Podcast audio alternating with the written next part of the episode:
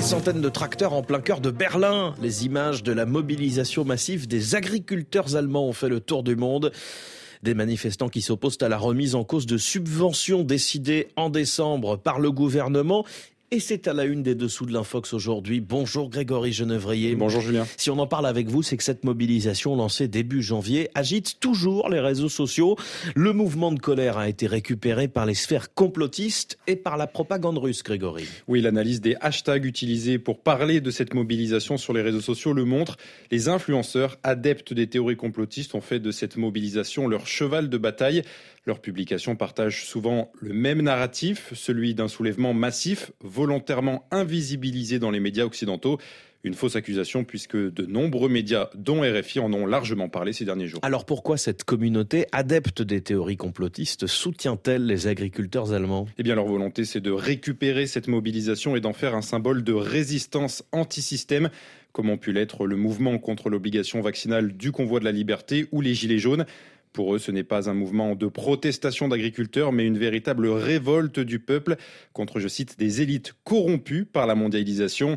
Un discours au cœur de la pensée complotiste ravivé ces derniers jours par la tenue du Forum économique mondial de Davos.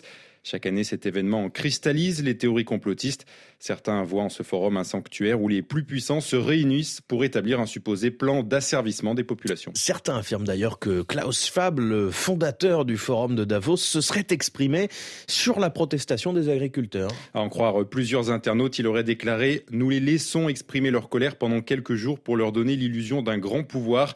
Ensuite, ils rentreront sagement chez eux et se soumettront à nouveau. Tout est conforme à notre plan. Alors, vérification fait, Klaus Schwab a-t-il tenu ses propos? Eh bien non, nos recherches en allemand, en anglais et en français n'ont rien donné. Aucun document officiel du Forum de Davos ni aucune interview dans la presse ne rapporte ces propos.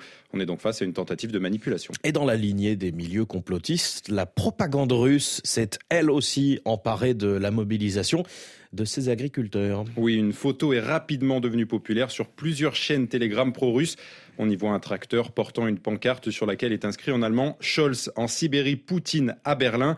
Un cliché présenté comme la preuve d'une certaine popularité du président russe et d'un essoufflement du modèle occidental. Sauf que cette photo a été manipulée, Grégory. Oui, on le sait grâce à une recherche d'images inversées qui nous a permis de retrouver le cliché original, cliché publié dans plusieurs médias allemands il y a plus de 4 ans. Il illustre en réalité une manifestation d'agriculteurs en 2019. En zoomant sur la pancarte, on remarque aussi que le slogan ne fait pas référence à Vladimir Poutine. Il est écrit Sans paysans, il n'y a pas de pain. La photo a donc été euh, modifiée, une technique de désinformation largement utilisée par la propagande pro-russe à chaque manifestation sur le sol européen. Les dessous de l'infox avec vous chaque vendredi matin, Grégory Genevrier. Merci beaucoup. Il est bientôt 7h30 en temps universel. Vous écoutez RFI et vous faites bien le journal dans une minute sur la radio du monde.